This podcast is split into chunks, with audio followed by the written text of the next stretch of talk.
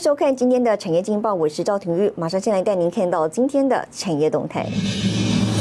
红海 M H 电动车联盟一千五百家厂商参与，花旗退出台湾恐大量解雇员工吗？台北市劳动局要查。另外呢，全球云端托管服务商两百五十强公布，英股连三年夺台湾第一。辉达传出停产低阶显卡，板卡厂股价大涨。好，再带你关心台股，台积电法人说明会后呢，面临获利了结卖压，今天盘中股价跌了超过百分之二点二，拖累台股下跌四十八点 K 出，一度呢跌破万七大关，来到一万六千九百九十八点九一点。盘面上呢，以原物料族群的钢铁股表现比较强势哦。那分析表示了，大盘在万七关卡仍有震荡压力。四月十四号长下影线低点一万六千五百五十九点呢是重要支撑，如果能守稳。仍是多方控盘，如果跌破呢，则是卖压较大，提供给您参考。好，接下来请看今天的财经一百秒。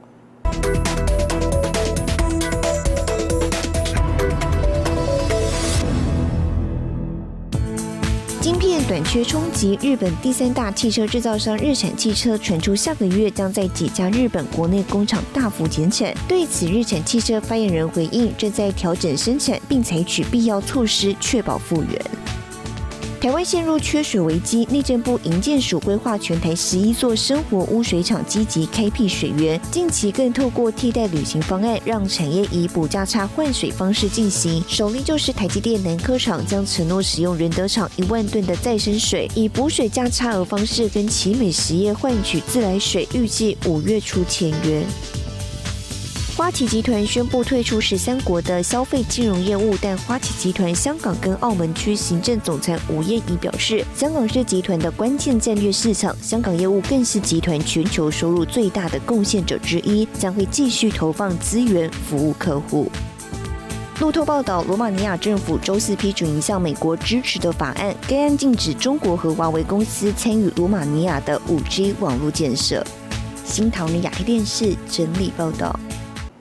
花旗集团昨天晚间宣布，决定出售包括台湾在内的十三国的消费金融业务，将聚焦企业金融市场。那么在这十三个国家中呢，也包括了中国大陆。专家认为，花旗更多的考量哦，是美中关系以及中国行动支付市场的竞争。周四晚间，花旗银行传出重大消息，宣布退出十三国的消费金融事业，其中包括台湾、澳洲、中国大陆、印度、南韩、波兰及俄罗斯，并表示将继续在这些市场提供包括私人银行、现金管理部门以及投资银行和交易事业等。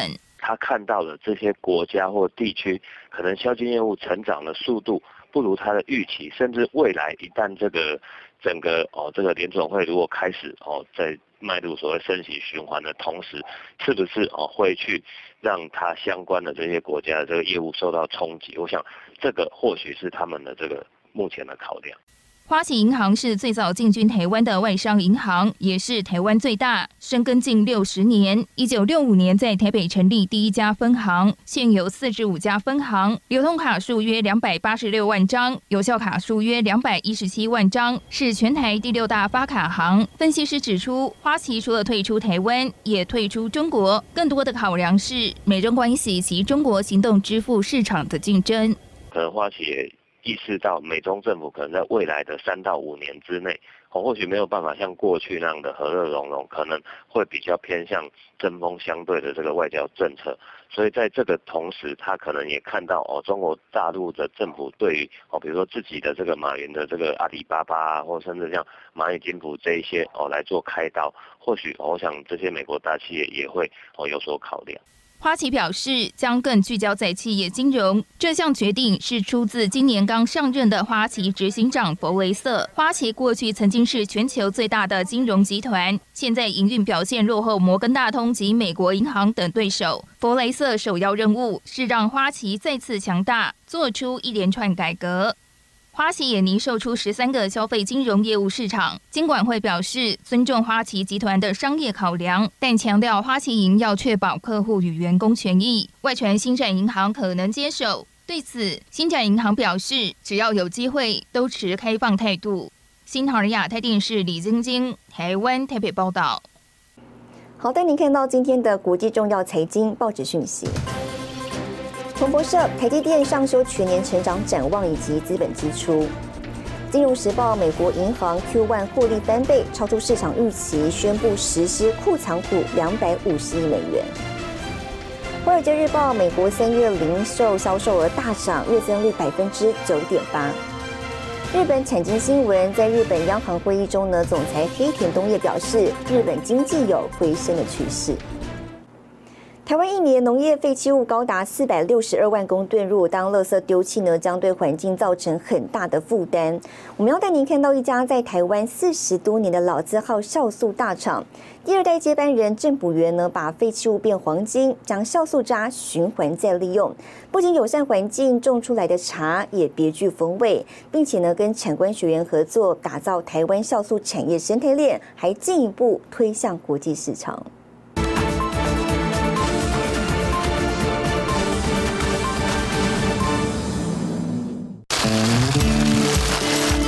细心施肥，用酵素发酵后的果渣作为肥料，使茶树充分吸收酵素肥中的养分，把酵素渣变黄金，循环再利用，是台湾酵素大厂第二代接班人郑普元友善环境的做法。